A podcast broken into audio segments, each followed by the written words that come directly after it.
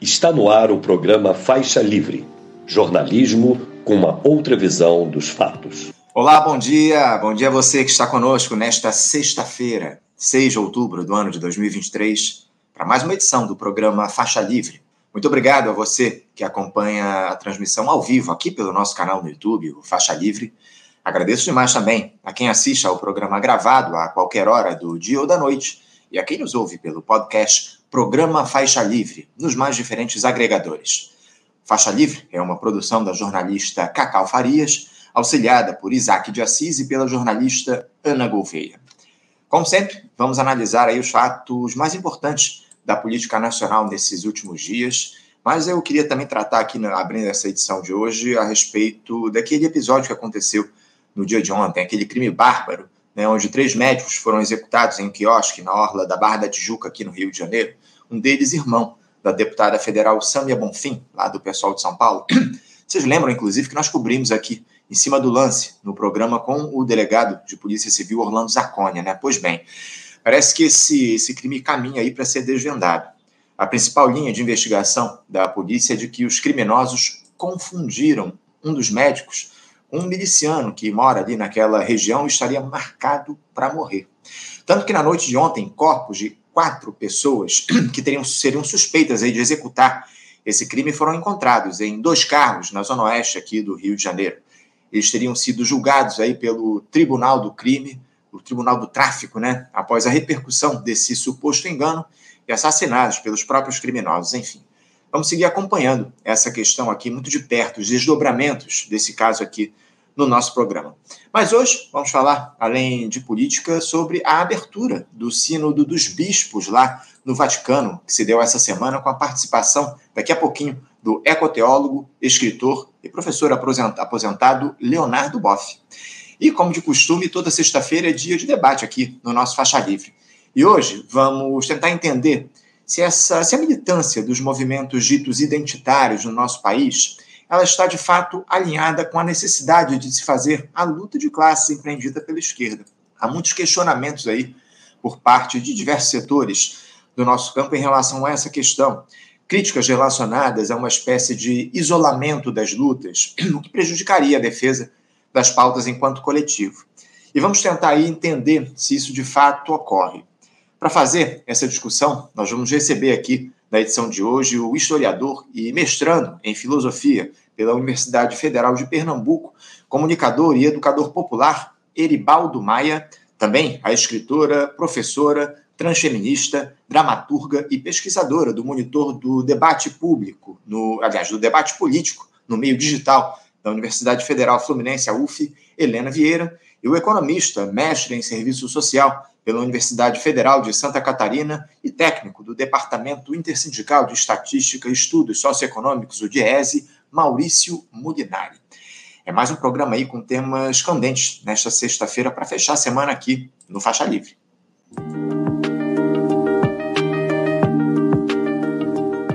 E dando início aqui às nossas entrevistas, eu vou cumprimentar o nosso primeiro entrevistado do outro lado da tela, que já nos aguarda. Eu me refiro ao ecoteólogo, escritor e professor aposentado Leonardo Boff. Leonardo Boff, bom dia. Bom dia, Anderson.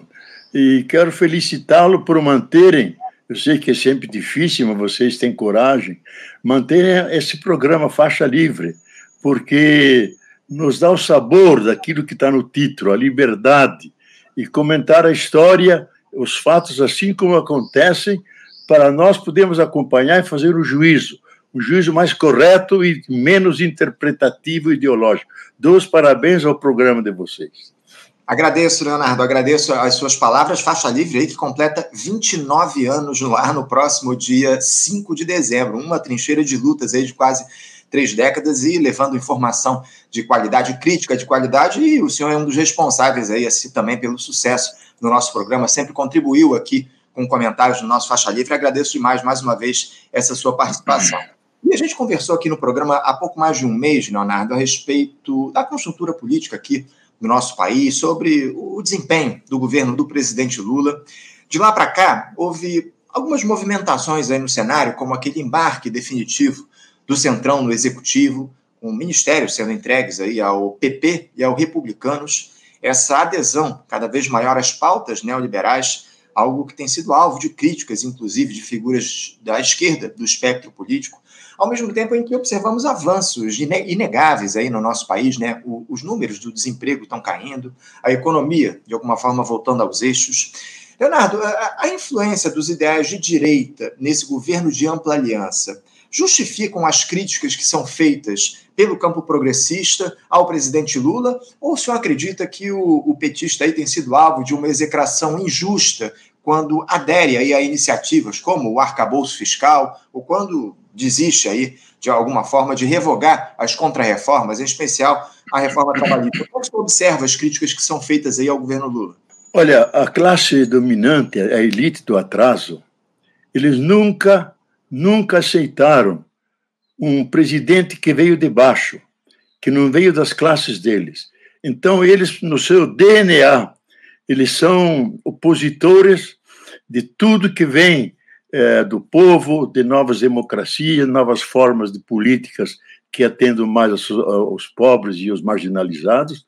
E não esqueçamos que o Brasil, segundo os últimos dados do IBGE, de o Pochmann nos, nos deu, o Márcio Pochmann, 1% dos brasileiros possui 48% de toda a riqueza, o que faz o Brasil o país mais desigual do mundo, politicamente, eticamente, o mais injusto do mundo. E religiosamente, quem crê e tem uma referência a, a, a Deus, é, é um pecado, pecado social, estrutural, porque ofende os filhos e filhas de Deus e ofende a Deus mesmo. Então, é, essa, essa realidade contraditória é que causa continuamente problemas e, e, e, divide de cima a baixo a nossa sociedade. E aí nós temos esse fenômeno triste de execuções, e eu de, de, dizendo de uma forma um pouco teórica, porque a sociedade é feita com um pacto social, todo mundo se, combina de viver em harmonia, com o mínimo de conflito, resolvemos os conflitos dialogando, eh, fazendo acordos. Isso seria o pacto social. Agora, toda essa marginalidade, pobreza, que são mais de 54 milhões, 54% dos brasileiros, foram colocados à margem. Eles estão fora do pacto social, se sentem fora.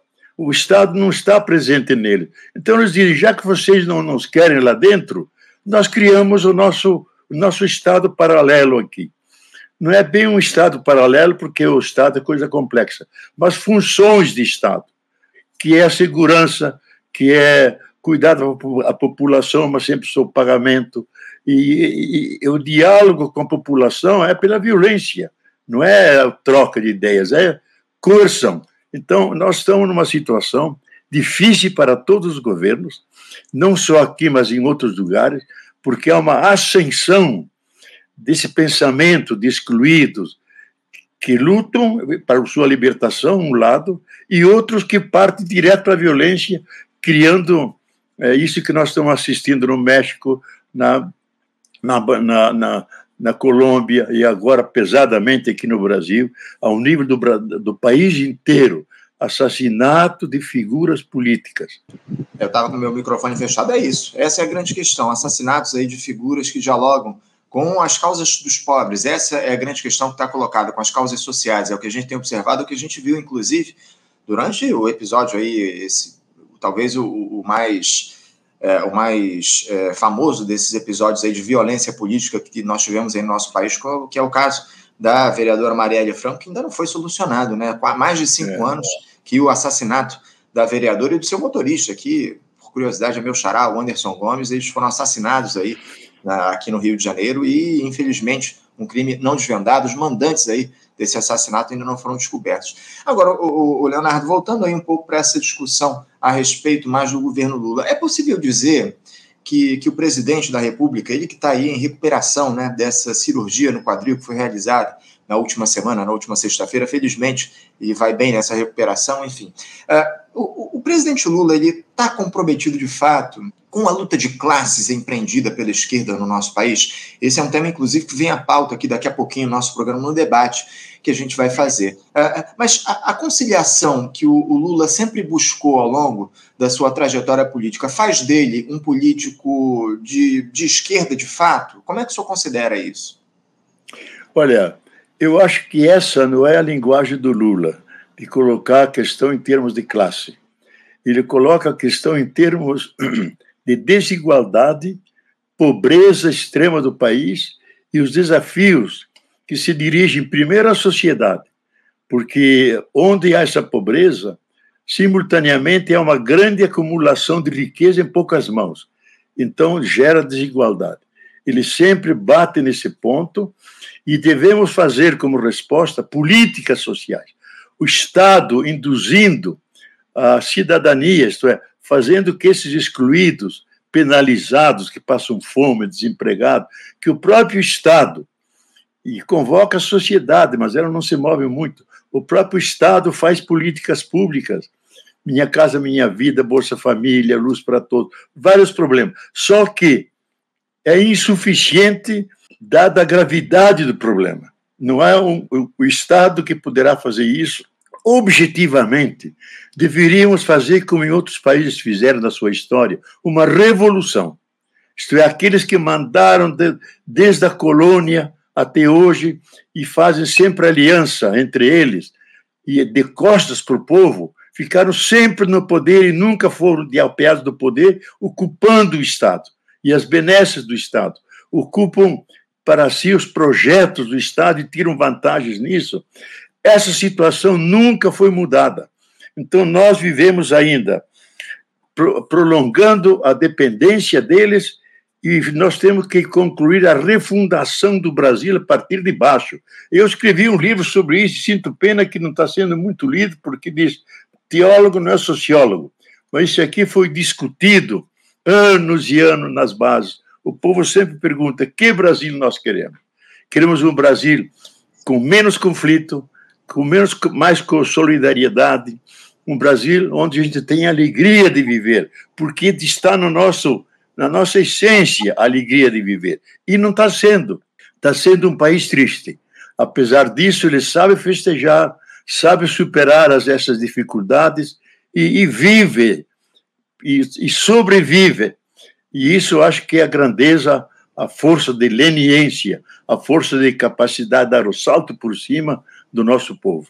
Muito bem colocado, muito bem colocado, Leonardo. Eu lembro que da última vez que a gente conversou, o senhor falou um pouco a respeito dessa ideia de revolução que está colocada, que a esquerda defende, né? E eu lembro que o senhor disse que a, as revoluções, da maneira que eram, elas foram colocadas ao longo das eras, dos últimos tempos no, no planeta, elas não podem mais ser realizadas. A gente pode hoje nutrir utopias minimalistas, foi até o termo que o senhor usou aqui. Eu acabei é, repercutindo isso aqui com alguns analistas no nosso programa, isso de alguma forma provocou alguma polêmica, mas o senhor é, acredita de fato que é, revoluções naquele formato que a gente tinha, com a esquerda indo às ruas, se mobilizando, lutando por igualdade a partir dessa ideia de, de, de redividir né, a, a, o capital, enfim, de trazer a, a, a esquerda, trazer a classe trabalhadora para o comando das, das, ações. Como é que o senhor observa hoje a possibilidade de fazer uma revolução nos moldes que estavam colocados? Se isso ainda.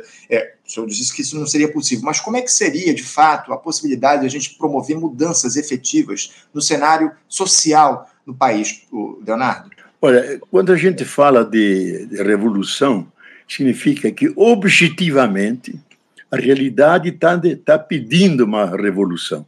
Só que não temos as condições as condições objetivas e subjetivas para fazer essa revolução. Esse, a gente pode fazer essas revoluções moleculares, eu diria, que começa por baixo. O Brasil é o país que mais movimentos sociais tem no mundo. Basta articular esses, uh, esses movimentos sociais. Cada um guarda a sua identidade, mas se articulam e pressionam os poderes, a classe dominante, não só para pressionar o governo, porque cabe sempre pressioná-lo, porque não deve se pedir nada do governo, deve se exigir dele o cumprimento do seu dever de buscar o bem comum para todos, a justiça social, mas pressionar a elite do atraso, os donos do dinheiro das fazendas, do agronegócio, que são extremamente concentradores de riqueza, que significa poder econômico, poder político, poder ideológico. Eles têm seu braço estendido na grande mídia que os representa. Então, nós temos que tomar essa realidade como um fato. E outro fato que é, é novo, novo no sentido de ele tem que entrar na análise, que nós não podemos pensar o Brasil só a partir do Brasil. O Brasil tem que ser pensado no contexto global da humanidade, que está entrando numa nova fase, novos poderes que estão surgindo, e especialmente, agora essa é uma coisa dos últimos, dos últimos dois, três anos, uma nova, um novo regime climático da Terra. Não só aumentou o aquecimento, a Terra mudou, o clima mudou. Isso vai trans, trazer transformações profundas na sociedade, porque vai atingir cidades como no sul do país, que vão ter que ser deslocadas. Eu mesmo estive lá no sul do Brasil e vi, não dá mais para colocar, e falei para prefeitos, não podem mais construir perto dos rios, porque o rio tem dois leitos, o leito onde ele corre e o leito da enchente, onde ele se expande. E nessa, nesse terreno do leito ampliado, não se pode construir nada. Pelo, pelo contrário, deve-se colocar a, a, a mata ciliar. Agora, se construirmos ali, será tudo destruído porque o rio pede o que é dele.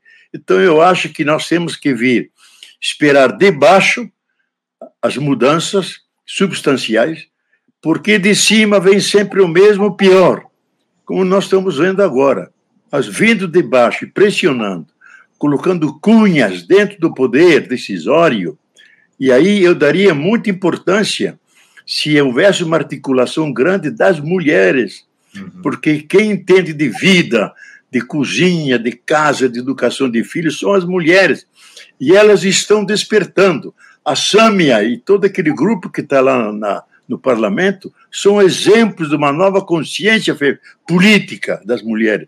Agora, deve ser muito mais ampliado. Eu quero lembrar aqui uma, uma, uma frase da FAO, numa introdução do documento dela, onde dizia: ou daremos mais poder de decisão às mulheres, ou não vamos salvar a vida no planeta. Não é poder de participação, porque elas sempre participam, poder de decisão porque ela sabe o que é vida, elas geram vida, cuidam da vida, e são as que poderiam apresentar novos valores ligados à vida, ligados ao cuidado, ligados ao respeito, e aí diminuir os níveis de agressividade na sociedade e também os níveis de, de desigualdade social. Uhum. Sem dúvida, sem dúvida. As mulheres precisam cada vez mais ganhar voz na nossa sociedade. A gente tem observado esse movimento ao longo dos últimos tempos, mas ainda precisamos avançar muito nesse sentido, Leonardo. Eu tenho um comentário aqui de um espectador nosso, eu gostaria que o senhor falasse a respeito dele. O Leandro Parra, ele diz aqui, ó, bem comum para todos é comunismo, e comunismo só com revolução. Como é que o senhor avalia essa, essa fala dele? Como é que o senhor vê essa ideia do comunismo nas sociedades hoje, Leonardo? Olha, tem que distinguir bem o comunismo, porque se eles pensam no comunismo soviético, nós não queremos. Agora, se você pensa o comunismo, que é uma ideia originária do cristianismo, isso não é de Marx, era primeiro dos jesuítas aqui nas missões que viveram o verdadeiro comunismo. O Papa aboliu os jesuítas, eles foram para a França, foram os mestres que fundaram o socialismo e o comunismo na Europa, do qual eh, Marx é, é um dos herdeiros. E na tradição cristã, capítulo 2 e 4, 2 e 4 dos Atos dos Apóstolos, o ensaio social que fez a comunidade primitiva, que colocava tudo em comum, tudo em comum, de tal maneira que se diz como louvor, e não havia pobres entre eles, porque colocavam tudo em comum, um ajudava o outro. Isso é o ideal é um ideal que talvez lá na frente podemos alcançar, porque eu acho que está inscrito na nossa natureza. Não viver na barbárie mais grave ou menos grave, isto é, com conflitos entre devorando-se as pessoas ou matando-se, mas que vamos convergindo para descobrir a nossa humanidade, que está ligada intrinsecamente à natureza da qual nós somos parte e vamos defender, e que é a única casa comum que está ameaçada e se nós não cuidarmos, nós podemos desaparecer da face da Terra. Quando surgir uma consciência dessa, lentamente está surgindo a partir de baixo. A, a última exortação apostólica do dia 4 de, de agora de outubro do Papa retoma essa ideia que a partir de baixo pode-se criar uma sociedade de fraternidade, de amor social, pondo a produção a serviço da vida e não a vida na produção. E isso é um sonho, mas ele tem que ser lentamente construído a partir do território, a partir de quem lá vive naquele espaço e a partir de baixo, porque esses têm os sonhos, se engajam, lutam, e os de cima lutam para manter privilégios. Nenhuma mudança, porque toda mudança é uma ameaça para ele. Então nós temos que reforçar essa pressão, levar de novo o povo à rua, tirá-lo da televisão e dos programas de entretenimento eh, que ocupam e vai menos à rua. Então nós temos que fazer, e é aquilo que o Frei Beto, o Gilberto Carvalho e outros lutam, é todo um grupo, uma educação política junto ao povo, para que ele se sinta cidadão e não massa. Um cidadão tem consciência de sua situação, dos seus direitos, e a classe dominante não teme um pobre. Teme um pobre consciente que sabe de seus direitos e virou cidadão. Isso nós temos que, que incentivar mais possível, porque ele, como cidadão, se sente desafiado a criar aquilo que é o bem comum. Isto é, o bem comum é todo mundo colaborando a partir de várias instâncias a criar algo de bom para todos, que é a categoria central da política e que foi mandada para o limbo. Agora é o PIB, é o crescimento econômico, é isso e aquilo, mas nunca, nunca criar uma sociedade de convivência, pelo menos serena, onde os conflitos podem diminuir e podem ser negociados e, e as pessoas possam sentir-se bem nesse curto tempo que vivemos nesse planeta. Uhum. E isso é possível. É isso, é isso. Acima de tudo, a gente precisa de uma sociedade que dê conta dos dramas que estão colocados para a população pobre e não é, se reproduzir essa lógica burguesa que a gente tem colocado ao longo dos últimos tempos. Eu queria voltar a falar um pouco sobre institucionalidade, Frei Beto, porque a gente tem observado aí ao longo desses últimos anos um Congresso Nacional aí com um grau elevado de conservadorismo aqui no nosso país cada vez mais, né? Essa é a grande verdade. Uh, esse, esse conservadorismo aí do, da Câmara, dos deputados, dos senadores, ele pode ser considerado de alguma forma um limitador para essa gestão do presidente Lula, ou as medidas mais austeras, digamos assim, especialmente na economia, como o próprio arcabouço fiscal, elas podem ser caracterizadas como ações próprias desse governo. Como é que senhor vê essa questão? O, o governo Lula, ele, de alguma forma, atende às demandas da, da alta burguesia a partir desse Congresso conservador que a gente tem, ou isso se dá a partir de uma ação da própria gestão que está colocada? Olha, Lula, na sua campanha, e sempre insistiu nisso, colocar os pobres no orçamento e os ricos no imposto de renda, porque os grandes ricos quase não pagam nada de imposto de renda. E o imposto de renda recai sobre a classe média, sobre a população quando compra sua comida, seu arroz, seu feijão, aquilo que está embutido aí em impostos, é ele que paga. Os ricos, quando recebem o seu dinheiro, eles não gastam o dinheiro, guardam aqui ou fora. Então, não fazem circular a riqueza concentram a riqueza. Aquilo que o povo tem, ele gasta para sobreviver, faz circular, gasta tudo. Então, Lula tem esse, esse propósito, e eu acho que, em grande parte, o Haddad conseguiu colocar dentro da, da, do novo arcabouço que, a partir de agora, os ricos e que têm dinheiro aqui fora também vão ter que pagar imposto e atender fazer uma redistribuição, não é distribuição, redistribuição. quem tem mais ajuda quem tem menos. E isso criando políticas de pressão e, e combinação entre a, a, base popular, os sindicatos, aqueles que têm popular, e o parlamento, onde há pessoas que têm essa sensibilidade. Caso contrário, nós vamos manter aquilo que sempre ocorreu na história. A classe dominante, esse que consegue comprar os votos porque tem muito dinheiro, eles se estabelecem no Estado, vivem do Estado, cria a profissão de político que vive da política e se, e se, uh, se ligam ao Estado para ter as vantagens dos projetos do Estado e viver sugando esse poder todo que devia ser redistribuído ao povo. Essa é a grande questão, né? Esse poder que deveria ser de fato distribuído ao povo, mas infelizmente, de acordo com essa lógica que está colocada, a gente não tem essa possibilidade, ou, ou, acima de tudo, o desejo da classe política de dividir esse poder, como o senhor bem coloca. A gente tem tratado muito aqui no programa, Leonardo, ao longo dos últimos tempos, sobre o acirramento das tensões entre legislativo e judiciário. E um dos exemplos mais claros disso, talvez, seja essa questão do marco temporal, né? Porque após o Supremo Tribunal Federal rejeitar essa tese lá na, lá na Corte, o Congresso Nacional aprovou uma medida que estabelece essa regra. O presidente Lula deve vetar, inclusive, esse projeto, mas o líder lá do Senado, o presidente do Senado e do Congresso Nacional, Rodrigo Pacheco, já avisou que os parlamentares devem derrubar o veto e que cabe ao Congresso Nacional legislar.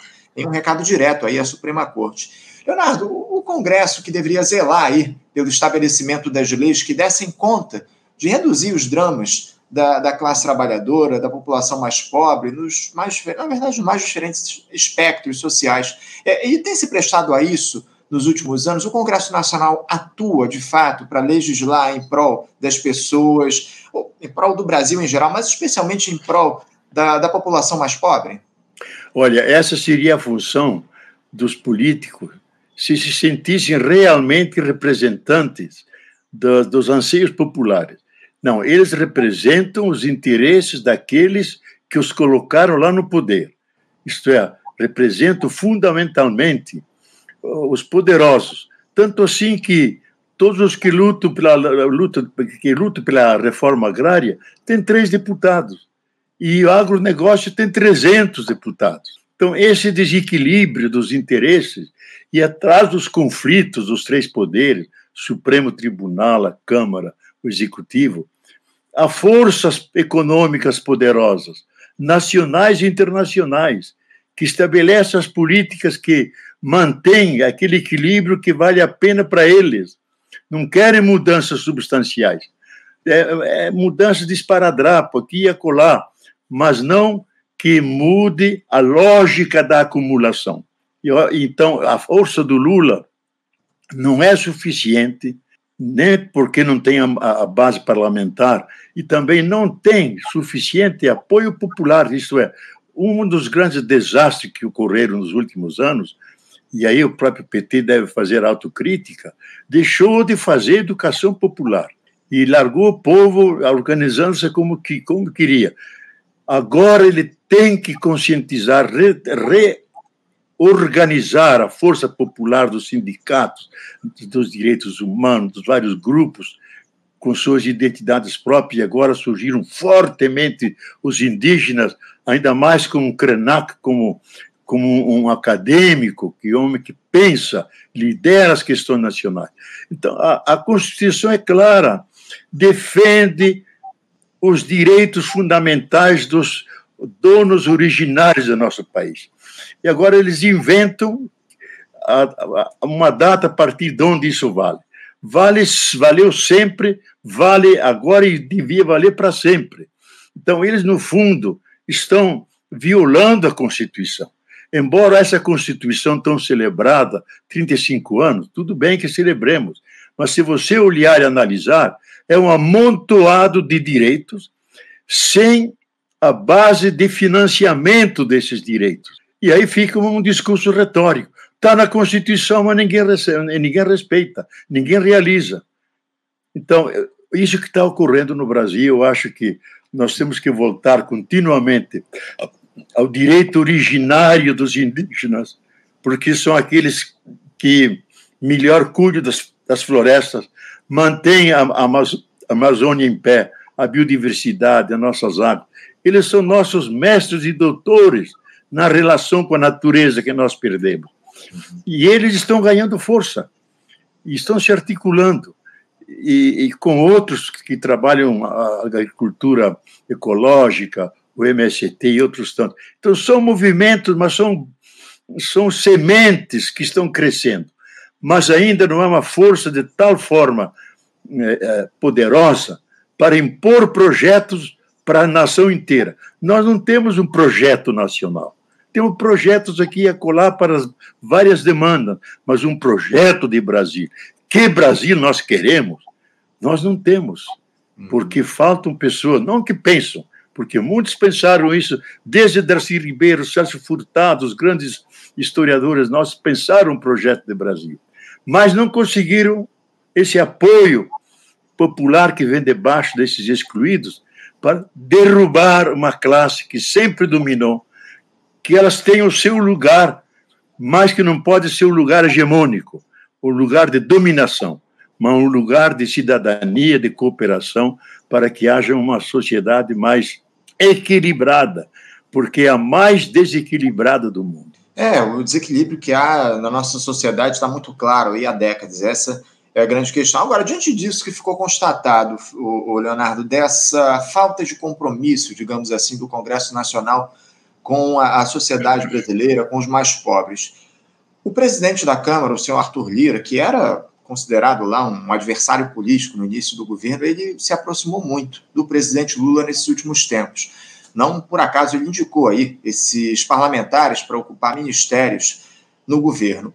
Essa aproximação do presidente Lula com o senhor Arthur Lira, que eu, na minha avaliação, é um dos corresponsáveis pela tragédia que a gente teve no nosso país durante a gestão Bolsonaro, ao não levar à frente nenhum pedido de impeachment contra o ex-capitão. Tivemos mais de 100 pedidos de impeachment, foram, pedidos de impeachment que foram engavetados aí pelo senhor Arthur Lira ao longo do último período. Essa aproximação do Lula com Arthur Lira pode ser considerada um erro de avaliação do petista? Como é que você observa essa interlocução aí? E se a gente pode considerá-la algo como estritamente no campo constitucional, do campo institucional? Eu acho, Anderson, que a política é um jogo, é um jogo de poderes.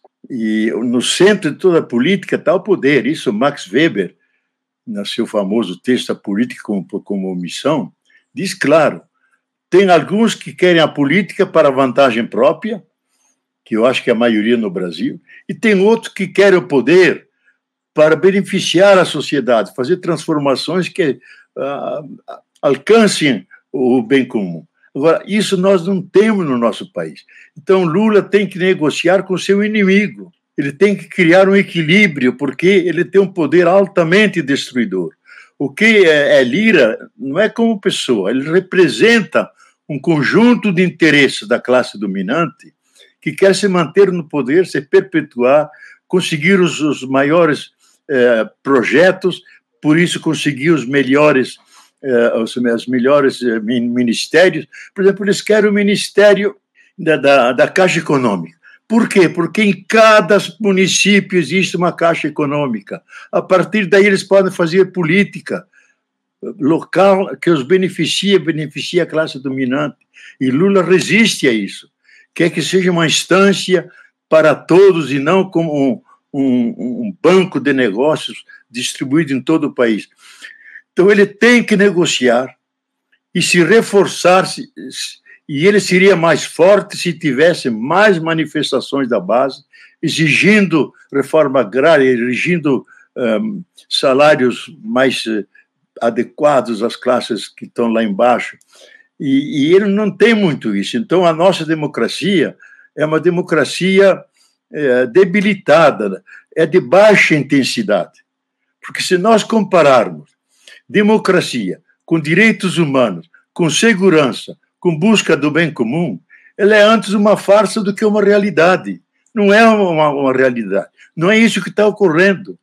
O que ocorre é um, um, um encontro entre os excluídos que estão se movimentando e aqueles que sempre estiveram no poder. O último Twitter do, do Veríssimo, é, depois ele ficou doente, é muito importante. Diz: a oposição ao PT não é de agora. Está no DNA da classe dominante ser antipopular, sem anti-reformas e ser, e ser aquela que busca sempre privilégios. Está no DNA deles. Eles não cedem aí, só cedem com pressão, com diálogos fortes que vêm de baixo. E isso Lula está fazendo, mas é um jogo é, que ele procura que seja equilibrado. Mas ele, ele se dá conta que atrás do, do, do Lira há grandes forças que são poderosas e podem atrapalhar o projeto nacional dele.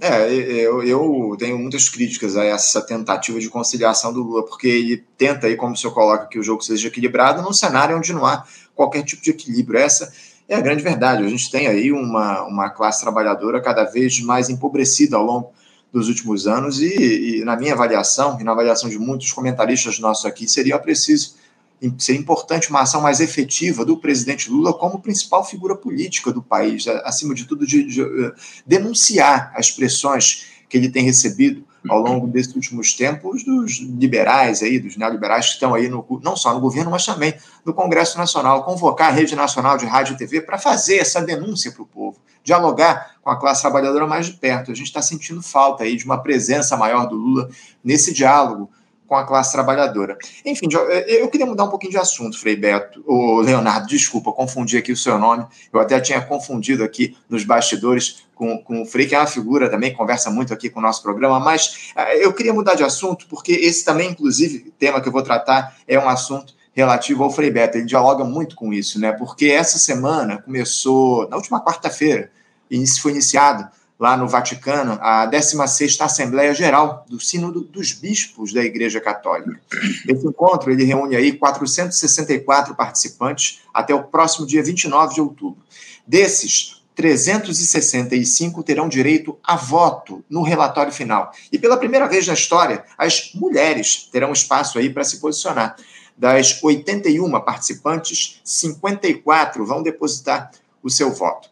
Há muita expectativa, Leonardo, em torno desse sínodo, porque temas aí considerados tabus para a Igreja Católica serão alvo de debates aí propostos pelo Sumo Pontífice, pelo Sumo Pontífice, né, como uma maior participação das mulheres no rumo dos rumos da Igreja, o acesso feminino ao diaconado, a comunhão aos divorciados que se casaram de novo e a ordenação de homens casados. Também serão discutidos aí meios de prevenção de abusos sexuais por parte do clero e a aproximação de grupos marginalizados, como pessoas LGBTQIAPN+.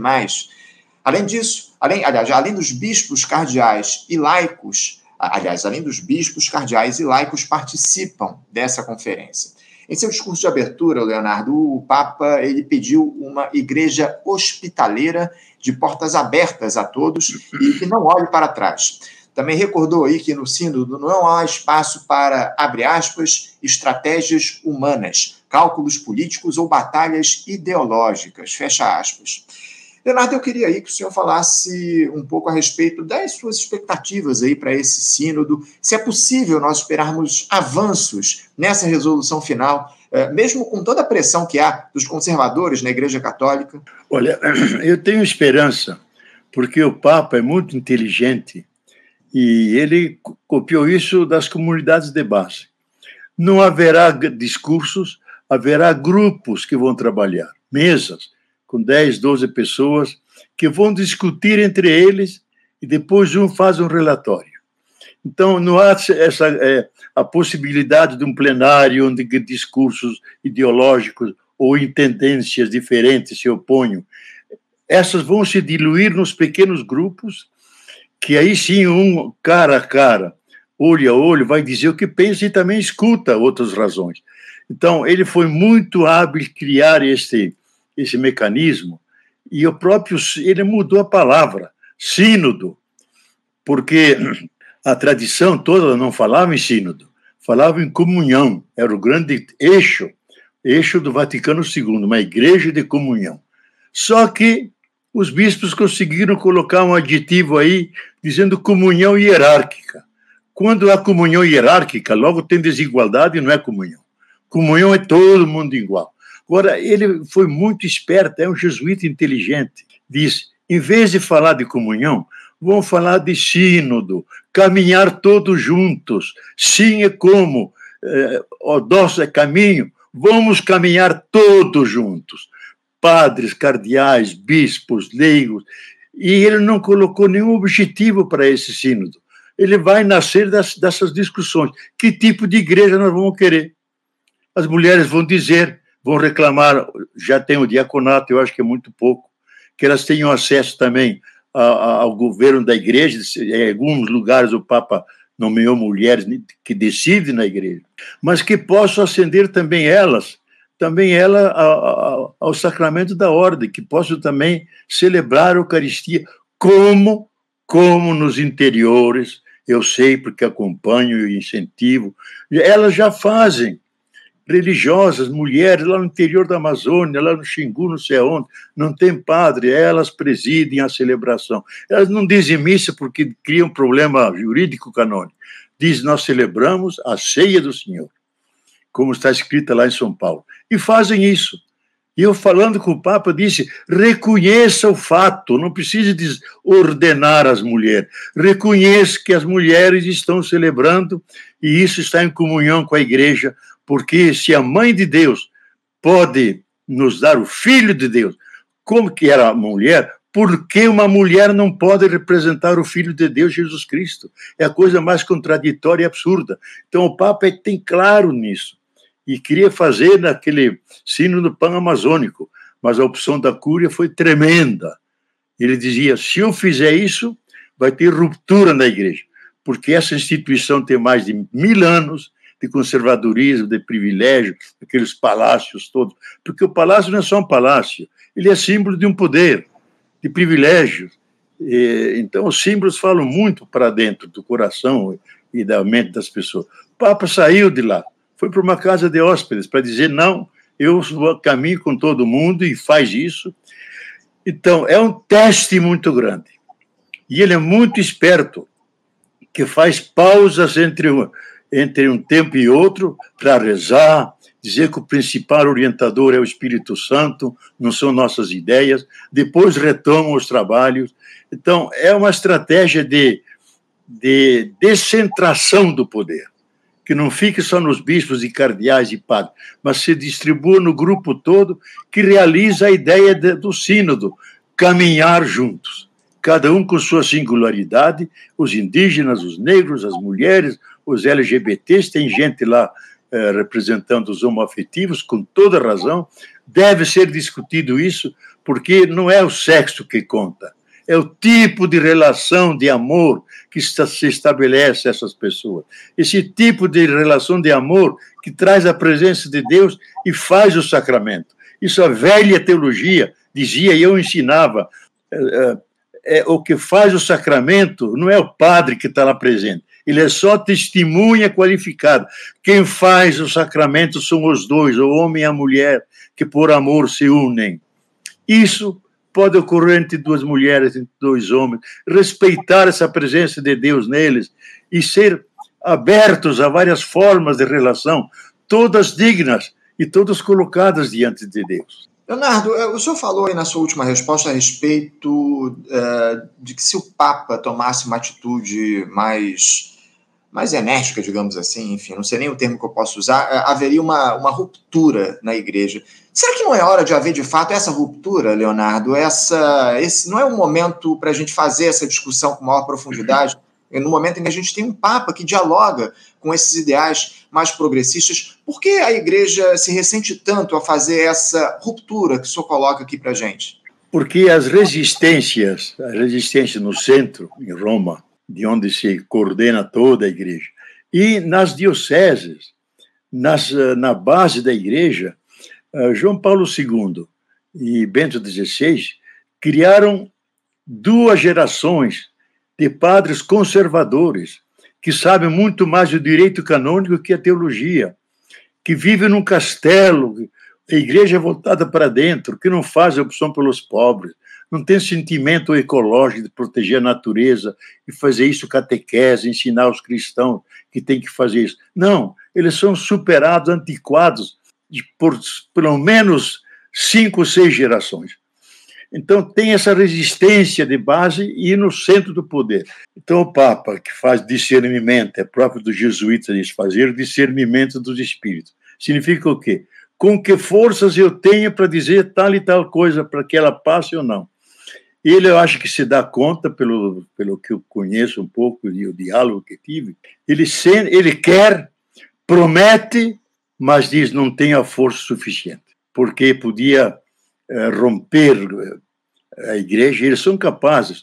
A esquerda nunca rompeu e nunca romperá com a igreja. A direita rompeu, já se viu lá depois do Vaticano II, que não até hoje não, não aceitam as mudanças.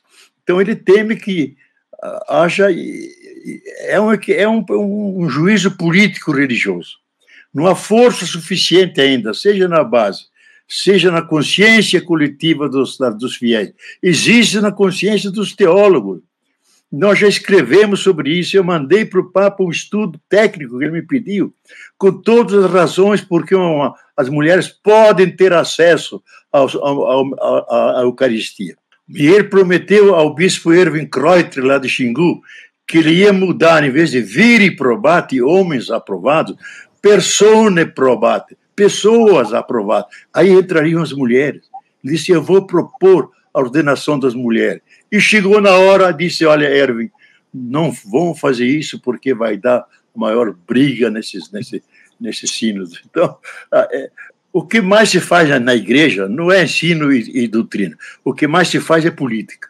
Porque cada um se sente portador, aqueles títulos todos, com poder. E usa esse poder para guardar privilégios, ter vantagens, ter status, e, e isso é contra a herança que recebemos de Jesus, que era um homem pobre do povo e que diz que o poder só se legitima se ele serve para todos. Se ele é domínio, ele é um, é um, é um, um, um, poder de pagãos, que eles dominam o mundo, mas não é um, um, um, um poder que reforça o poder do outro.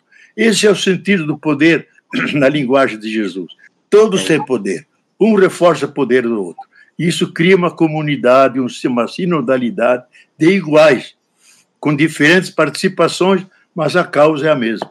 É isso, vai contra os próprios escritos bíblicos, como o senhor coloca aqui para gente. Leonardo, eu infelizmente tenho que encerrar aqui o nosso papo, estava muito bom o assunto, tinha outros temas aqui para tratar, mas o, o, tempo, ele, ele, eu sou refém aqui do relógio, a gente precisa encerrar, mas a gente terá outras oportunidades para fazer esse importante diálogo com o senhor aqui no nosso programa. Quero mais uma vez agradecer a sua participação, a sua generosidade para estar aqui conosco. Em breve a gente volta a conversar. Desejo ao senhor um ótimo final de semana e deixo o meu abraço. Um abraço a você e estou sempre disponível a discutir essas questões, porque eu sei da importância do meio de comunicação de vocês. Um bom dia para você e muito obrigado, Anderson.